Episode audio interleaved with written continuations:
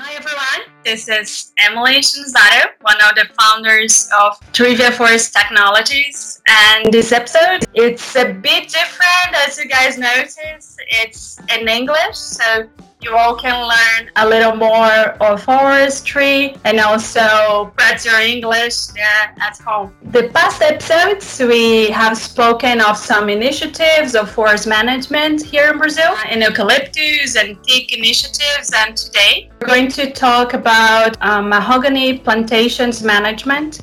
So let's talk about it. We are going to have a quick glance over the forest sector there in Australia. Here we have Gabriel Lobet, our head of new businesses. Hi. Hey, Gabriel. Hi, guys, everyone. Hi, hi, Emily. Hey, Gabriel, how you doing?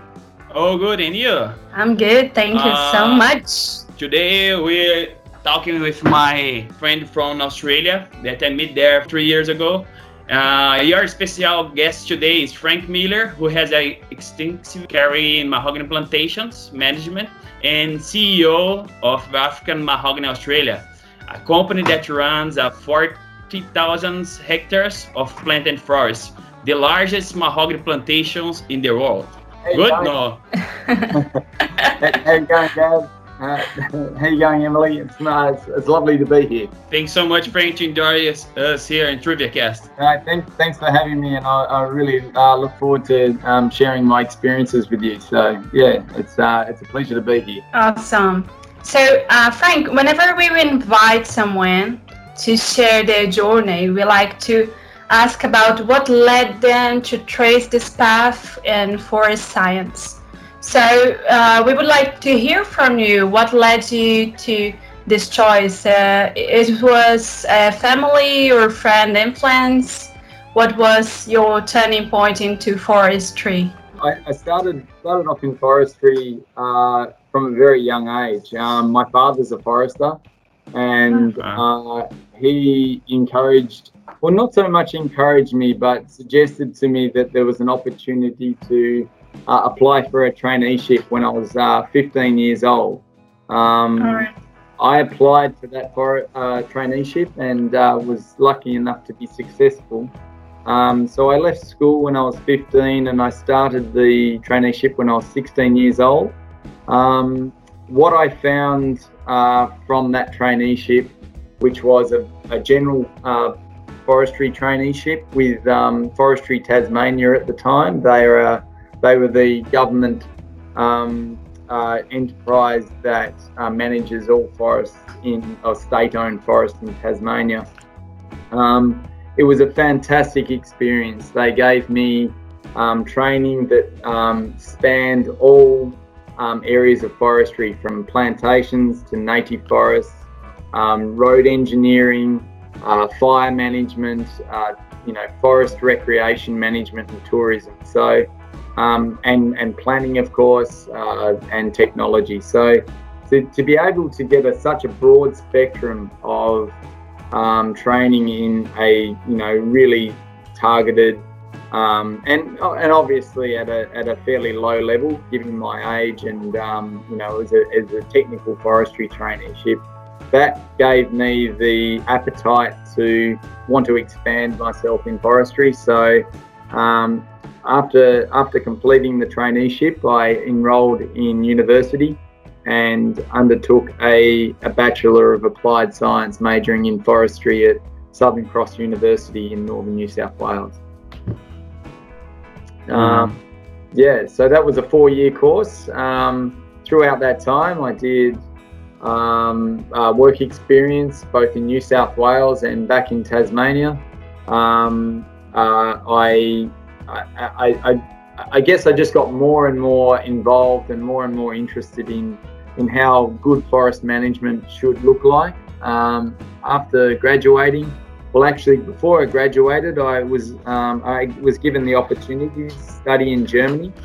So I, uh, I, I I lived in Germany for six months and studied international forest ecosystem management, and that gave me an international perspective on forest management, which was, you know, fantastic. Being from Tasmania, you you can live in your own little bubble, so it was nice to nice to uh, um, get that exposure and meet some great friends. Um, following graduation, I, I uh, was able to um, go back to Tasmania and I worked for a large um, private uh, public company um, and they were the largest um, plantation manager in Australia at the time. So um, my, my role there was in um, plantation management and I worked there for five years and it was during a very busy time in Australian forestry, um, a, a, large expansion of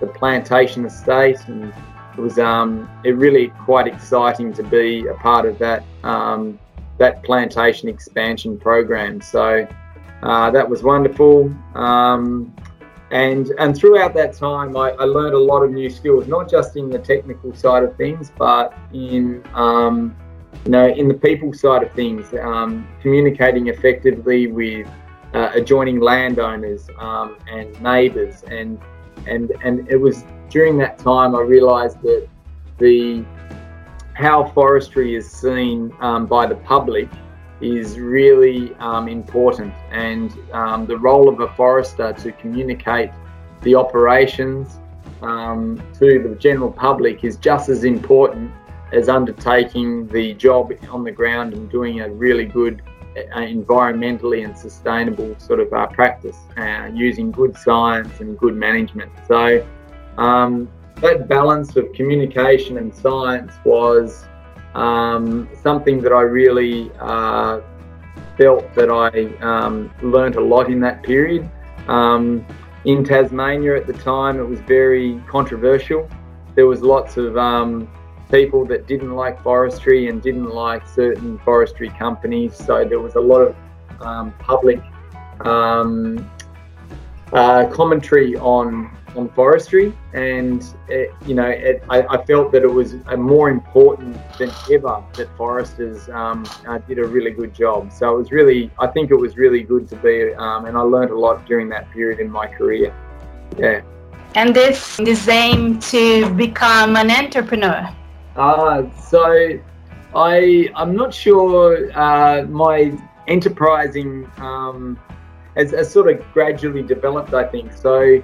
Um, after seeing an opportunity um, after five years with the company I was with, I approached another company and I, I saw an opportunity for them.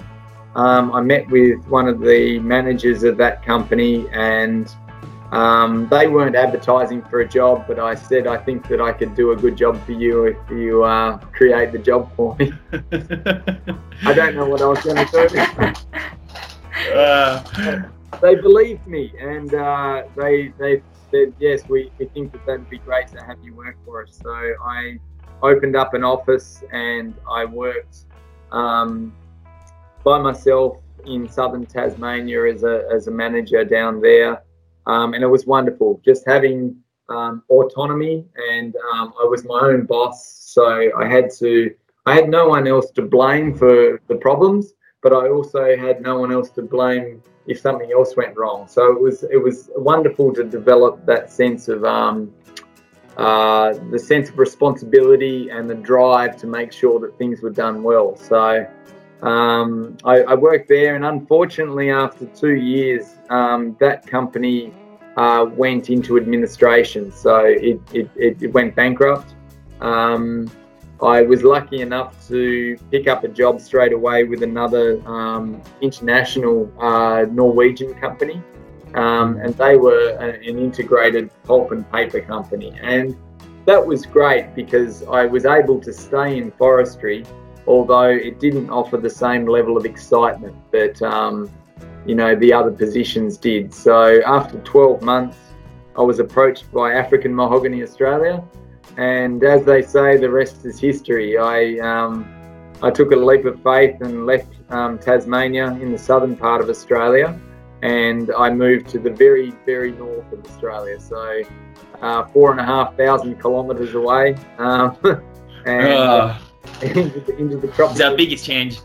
Yeah. Yeah. Exactly. The winter to to yeah hot place in the world. Right. Yeah. Right. Yeah. It's like, like you know maybe uh, Curitiba to you know, right up in the north in Romania or something like this. yeah. Uh, that's a good point. Uh, about Tasmania, what's the, the strong business in the forest market in Tasmania? It's the pine or it's just native forest? What do you think, Frank? Well, Tasmanian forestry has been um, is a very old industry. It's very well established and is part of the Tasmanian culture. So many many generations of Tasmanians have been a part of the forest, um, um, whether that's been through um, harvesting large trees to um, build fences on their farms, right through to intensive forest management, and that may be in native forests and plantations.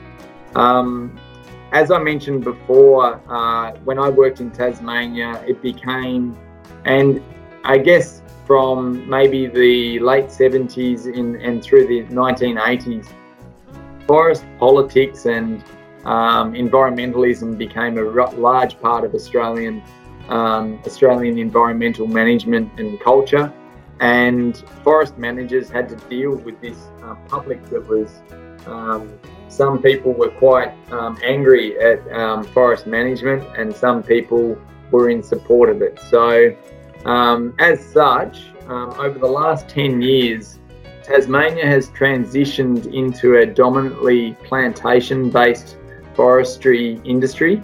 Um, there is still native forest harvesting, and it's wonderful that there is because the native forests in Tasmania are very high quality.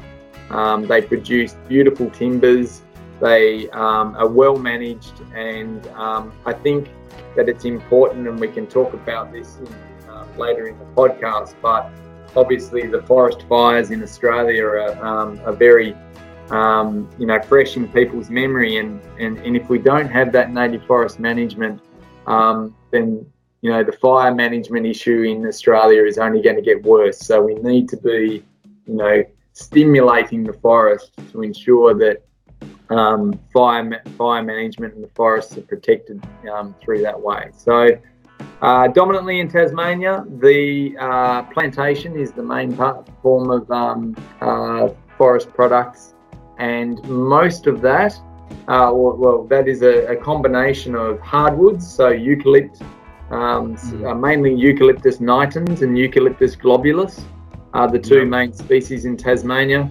and um, softwoods is uh, Pinus radiata, so uh, radiata pine. And so the radiata pine is mainly grown for construction wood, and it is also grown for um, newsprint and cardboard.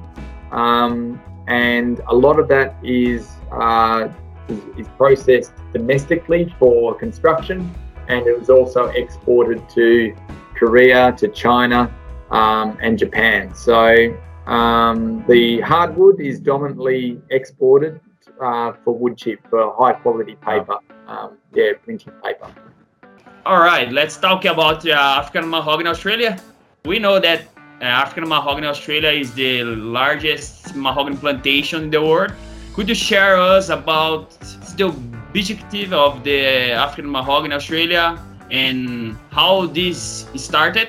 Okay, so African Mahogany Australia was established by um, some guys in Melbourne who identified an opportunity to grow a high value hardwood in tropical Australia. Um, there had been some research done by the government to say, look, you can grow this timber, and we think that potentially um, it can be grown in large areas in um, uh, for, for high value timbers. Um, the climate suited um, the Af- growing African mahogany, so it was warm and wet. Um, it was it was matched very well with uh, its native um, climate in Africa. the uh, there was land available of good good land that could grow um, the African mahogany, um, and obviously the proximity to the Southeast Asian and Chinese market was close. So um, all these all these things um, stacked up towards a, um, a viable investment that could be constructed for someone to invest in. So these guys um, these guys approached a fund manager and the fund manager said um, they were they were a dominantly a, a, forestry plantation fund, um, and they said we think this is a great idea. So they invested in Northern Australia, and African Mahogany Australia became the uh, agent or the, the designated uh, manager for those plantations. Now, um, our African Mahogany Australia's dominant um, responsibilities are operational planning and supervision. So we're, we're put in charge of um, everything that hap- has to happen on the ground. So from organising the seed and seedlings, uh, the cultivation of the land, the planting, the fertilising, the pruning, the weed control, the thinning, um, all the way through um, the life cycle of the, of the trees. Um, I'm responsible for the budgeting um, and the, the financial tracking of the entire project. Um, African Mahogany Australia is also responsible for research and development. So we um, fund and also source um, grants and government funding to undertake research on the on the project. And um, and Gabriel, you've been involved in that research and the measurement. And yeah, I remember that. Yeah. Yep.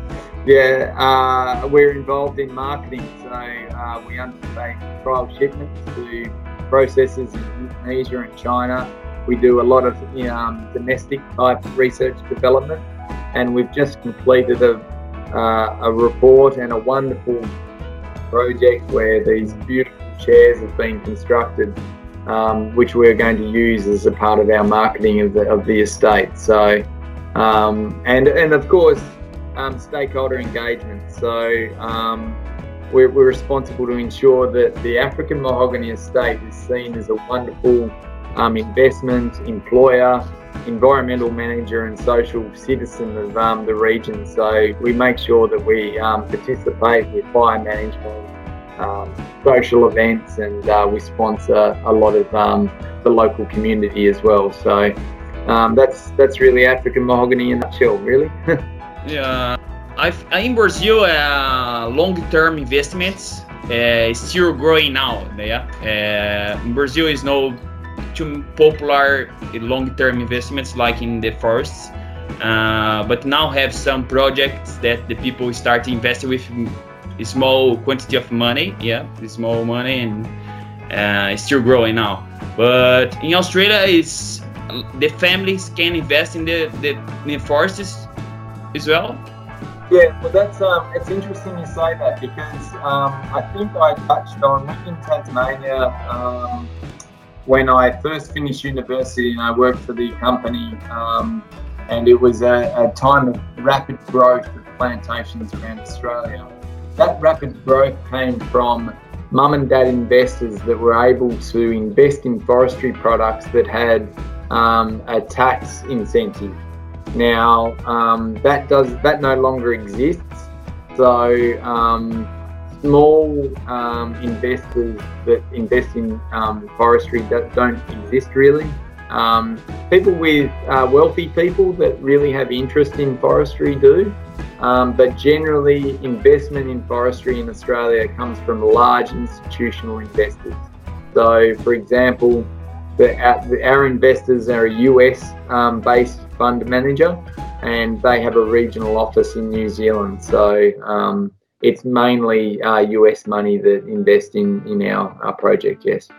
So next question uh, about uh, cattle and forest integrations. Can you tell us about the initiatives there? Uh, yes, this, this is and and tell me if I'm talking too much because A lot. But um, integrated cattle management in our plantations has um, been developed over a few years, and um, it's something that I believe that um, will have a, a, real future in Northern Australian forestry investments. Um, so a few years ago, uh, we were spending a lot of time and money on spraying chemicals for um, uh, for weed control in our plantations, and um, I could see that this what this problem wasn't going to go away. So um, I wanted to get away from chemical application in our plantations, and cattle seemed to be um, a really good answer to that because um, there was a there was suitable feed in the plantation. Um, there were a lot of cattle guys that were uh, cattlemen were ringing me saying, "Can we put our cattle in your plantations?" And at the time, the trees were just um, old enough, so we started grazing at a small scale to see if it would work, and it worked. Um, so now uh, we have expanded our infrastructure to uh, enable um, local cattle people to assist, which is our rent, rent the land um, from us. And they rent the land on a per head um, per week. So they pay us a, a, per per cattle per week fee. Um, we invest. We've invested in water in um, cattle yards, in fencing, and all these sorts of things that add value to our properties. And the cattle um, owners um, bring their cattle in, they pay us money. We don't have to spray, we don't have to spend money on the spraying. Um, we are working directly with a, an industry that otherwise didn't like us because we were buying up cattle land. And um, we can reduce fire risk by reducing the feed underneath the plantation. We increase nutrient cycling because the the cow poo gives us free fertilizer. It's it's such a, a wonderful system, and this is all off the back of a plantation that has been established um, purely for timber. Now, in future, we would like to design our plantations such that we can um, increase the amount of cattle that we can graze uh, and think about it a little bit more. So I think there's wonderful opportunities in Northern Australia for integrated cattle and uh, and timber production. It's it's really wonderful. Here in Brazil, we I, I, I think I told you we have some cases that have been reported that cattle eat the bark, beat the bark, uh, and the people is still a little bit. Uh, Ah, still studied more about the integration of cattle in the mahogany, but I remember in Australia we don't have this problem. I think could be the the species of the cattle, like the uh, I think in Australia is Brahma. The right. Yeah, it's a Brahma. In Brazil, I think it's Nelore. Uh, could be this too, or or don't have enough food. Um, uh, I asked it's funny you say that because I asked, I heard that uh, the cattle bite the bark, and I asked some cattle guys, why do cattle bite bark? And they said because they're hungry. So I think that yeah. you just said not enough food. So yeah, exactly. That was the Australian cattleman's, uh, you know, um, response. There's not enough food. So yeah, maybe yeah. too many cattle under the plantation. Uh, I I will tell one point. It's very funny. It's the names of, of the farms in the African Mahogany Australia. If you can say, oh, the, the farms the names, please, Frank. uh, I, I really love this the name. Okay, so we start from the top is Come by Chance, which is uh, play on like Come by Chance. sort of uh, uh, the Gypsy Springs and Spray Creek, um, and they're a bit normal. Then there's oh, yeah. Uh, Why Not, what for and meant to be. wow. so and, creative. yeah, I like it. yeah. Down, and down south we have Rocktail Park, which is just another. Yeah, look, uh, uh, in Australia, there's um, some people use normal names, some people use uh, indigenous names, and some people use funny names like us. So. I think this could come to Brazil, right? Like this idea of adding these uh, creative names into the, the, forest farms, right? I think so. yeah. okay. Uh, so I think uh, we close this part uh, about IMI, right, Frank? IMI, okay. Uh, and then we should go now to the forest market. uh, Frank, could you give uh, any hits about the current forest scenario in Australia? Yeah, well, obviously, um, this you know, from the time that we were going to do this uh, interview um, until now, obviously uh, things have changed pretty drastically around the world with um, forest markets and um, particularly in Australia, and it's probably the same everywhere, but our domestic housing market has really slowed up. So, um, as such, um, that has really shrunken or reduced the demand for construction timber. Um, yeah. So uh, the con- construction timber um, markets are really flat at the moment. Um, and you couple that with a huge pressure on all the burnt areas in on eastern Australia. So from the massive forest fires, there's a huge effort going on in um, all the Australian east coast forests that have been burnt to try and salvage some of that timber. Um, so there's forest harvesting going on everywhere, but this these logs um, don't have a market. So all the money's being spent, but it can't it can't generate cash because there's no market for it. So there's large um, areas of um, stockpiling of, uh, of logs, and also then you you couple the um, uh, the slowing of the Chinese um, uh, market um, that's had a significant impact on um, radiata pine.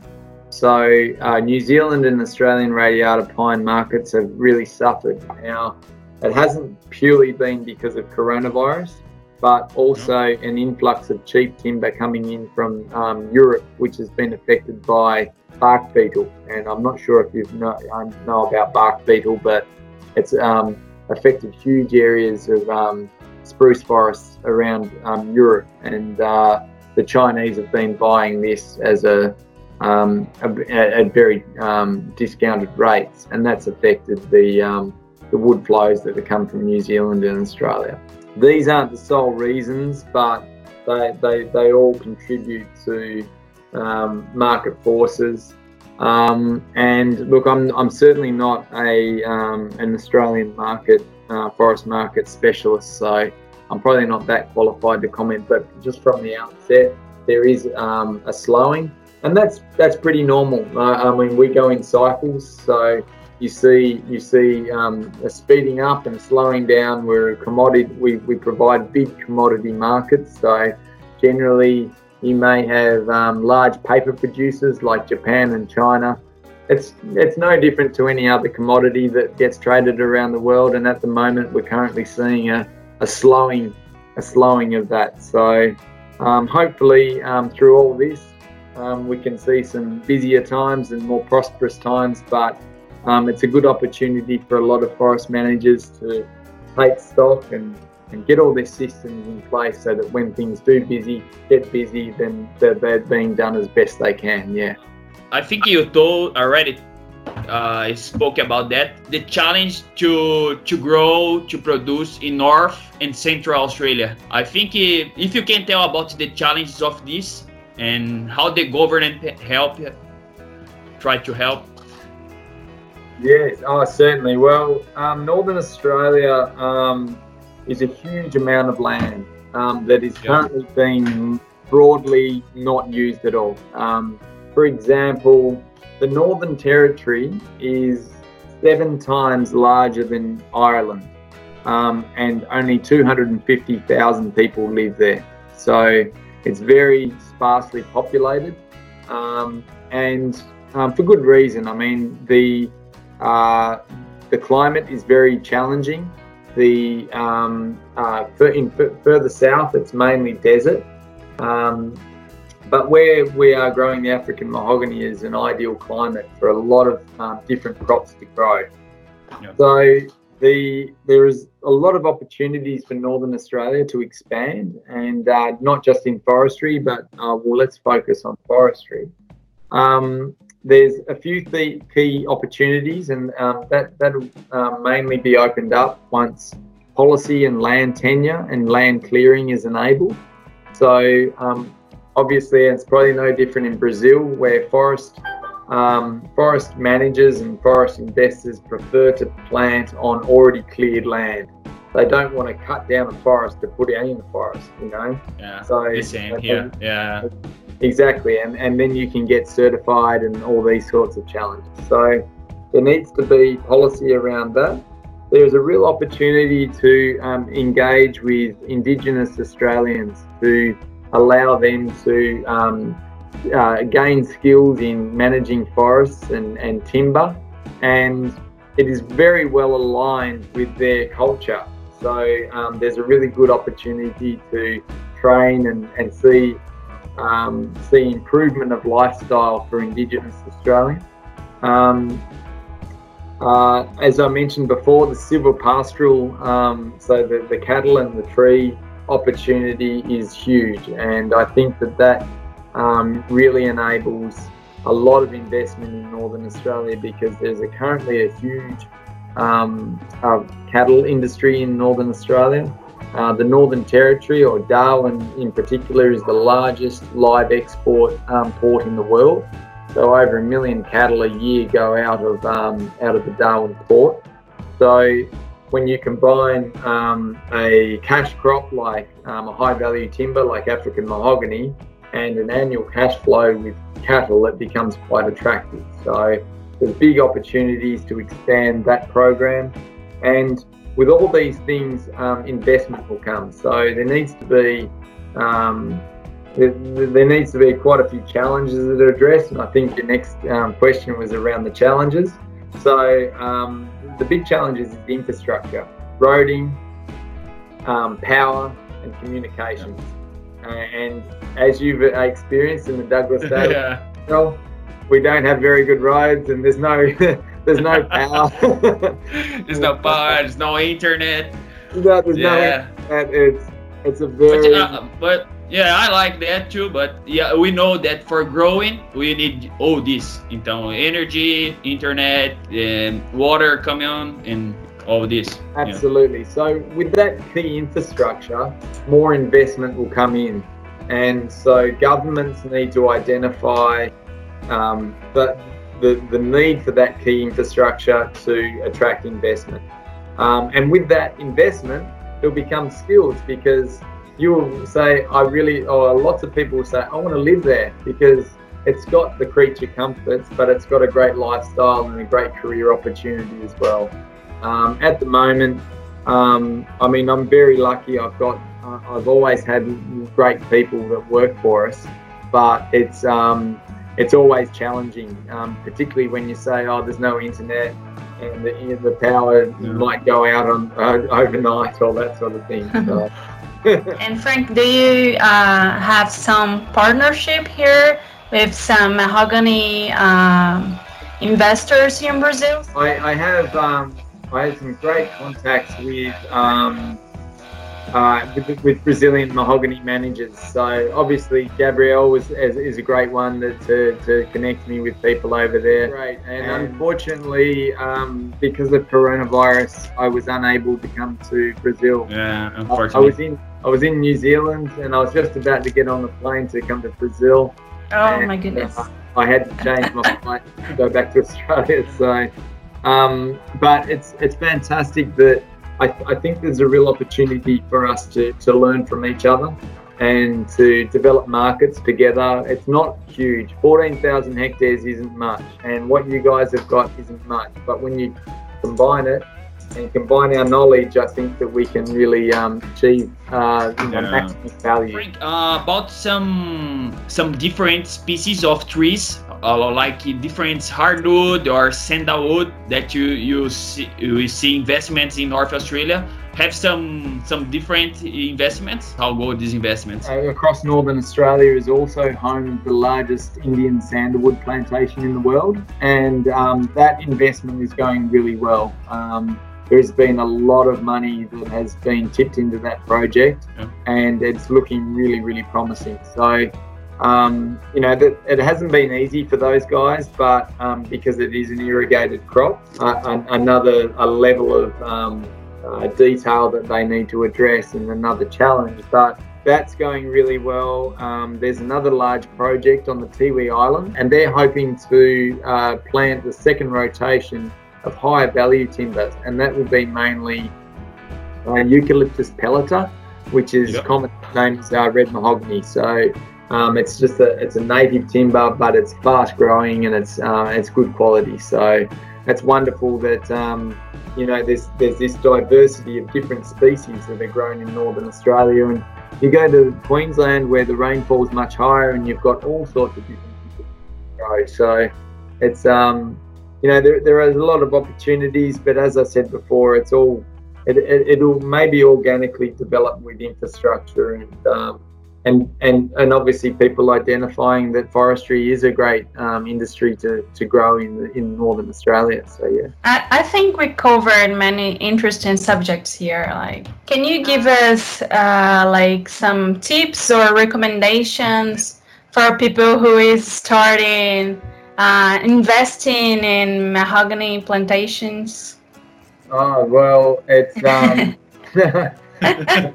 I think um look, if I had to advise anyone, because African mahogany is um, is a new species, um, particularly being domesticated. So, um, where it sits on the spectrum as far as genetic improvement is very low.